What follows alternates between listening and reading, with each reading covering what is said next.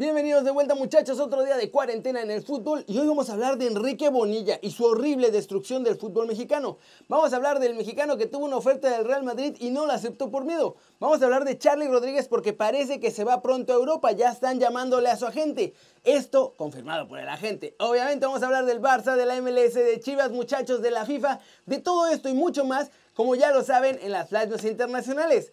Y de las buenísimas fiestas de Ronaldo Nazario. ¡Intro!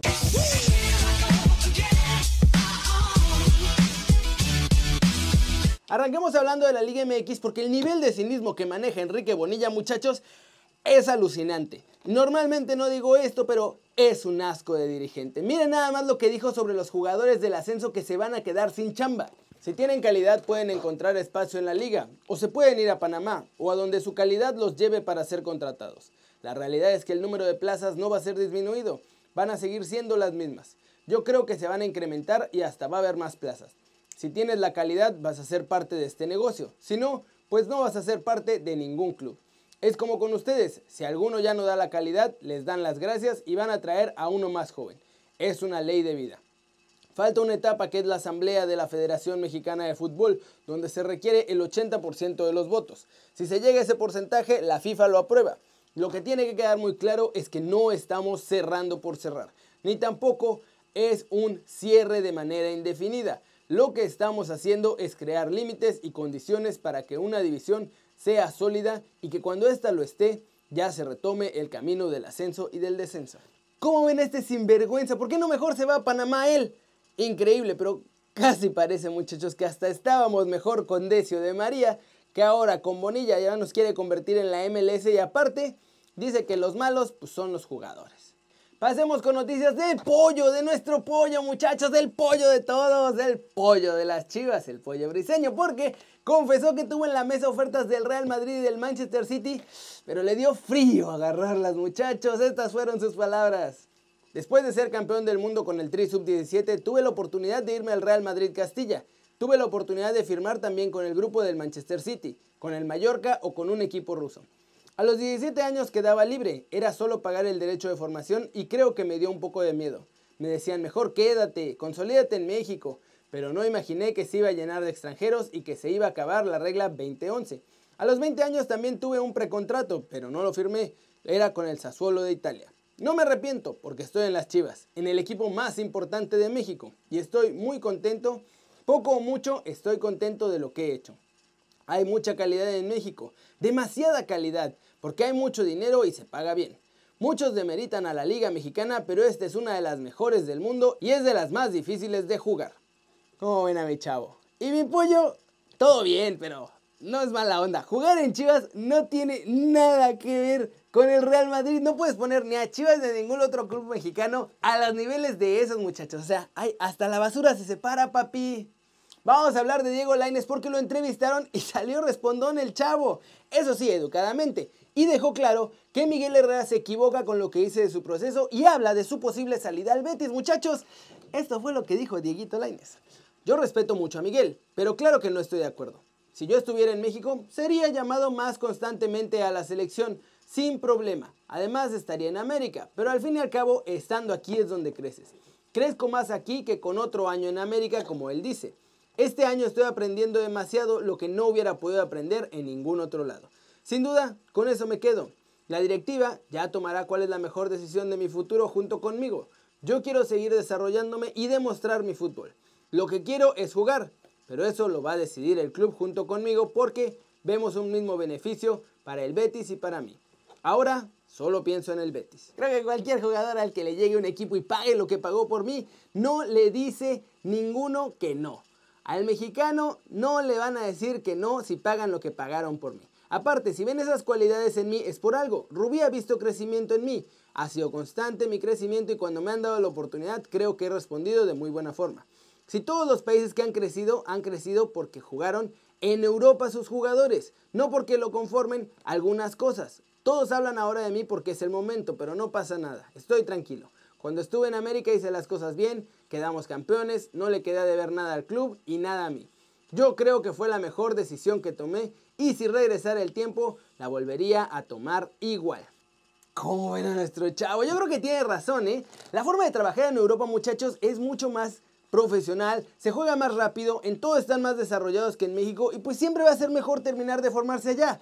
Al final, la verdad es que si estuviéramos haciendo las cosas igual que en Europa, estaríamos exactamente al mismo nivel y no lo estamos. Esa, queridos amigos, es la realidad. Y finalmente vamos a hablar de Charlie Rodríguez, muchachos, porque Martín del Palacio y Luis Herrera, que ustedes los han visto en el podcast aquí conmigo, tienen también su podcast aparte en Spotify y hablaron con el representante de Charlie, que soltó la sopa de que ya me lo están llamando desde Europa. Esto fue lo que dijo Jorge Berlanga, el repre de Charlie Rodríguez. Ahora estamos trabajando con Charlie. Estamos con toda la energía puesta en que Charlie se vuelva un jugador europeo. Yo estoy convencido de que el futbolista crece en Europa. Esto hace que le transmita muchas cosas al futbolista joven mexicano.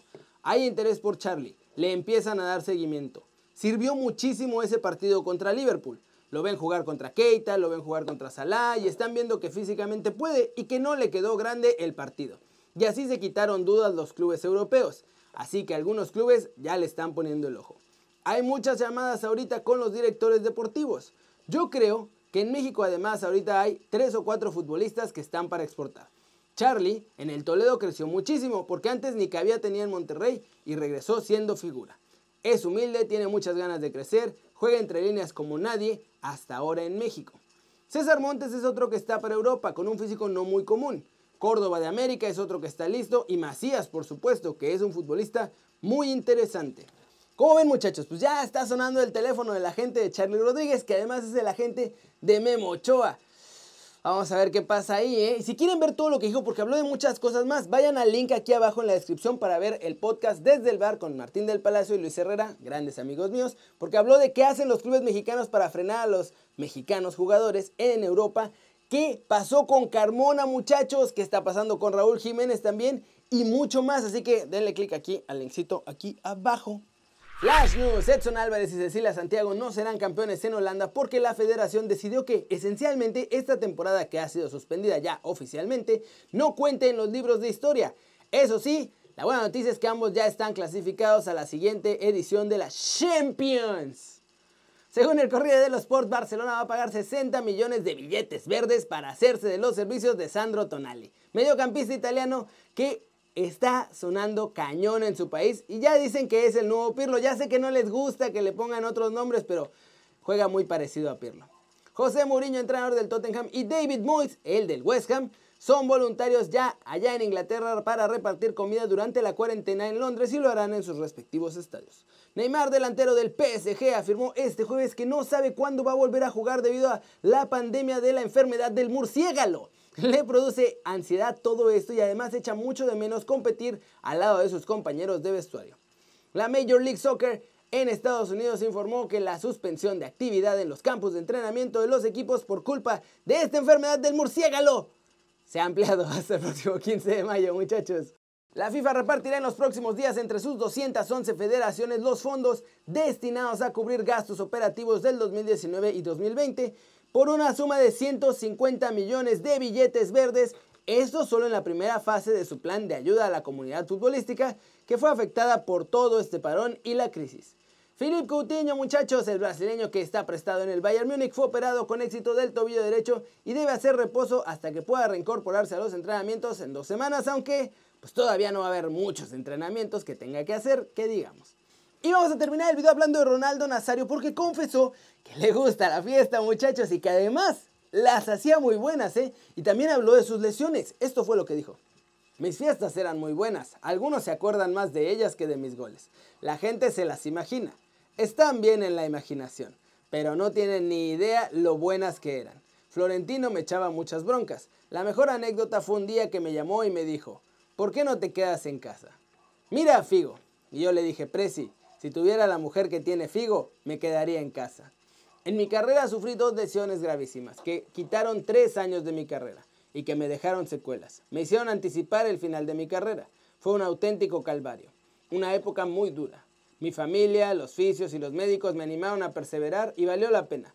Además fui padre por primera vez en aquellos días y esto supuso para mí un estímulo importantísimo.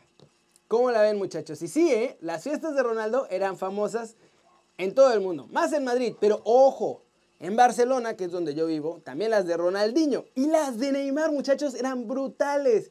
Si yo les contara algunas historias que varias amigas mías que estuvieron en esas fiestas me contaron, me cancelan el canal de YouTube, muchachos. Pero por ahora es todo por hoy. Muchas gracias por ver este video. Ya saben, denle like si les gustó. Metale un zambombazo durísimo esta manita para arriba si así lo desean, muchachos. ¡Pum! Denle click a la campanita para que hagan marca personal a los videos que salen aquí cada día. Ya saben que yo soy Kerry Ruiz. Me encanta ver sus caras sonrientes, sanas. Manténganse sanos, quédense en su casa y quédense bien informados. Chao, chao.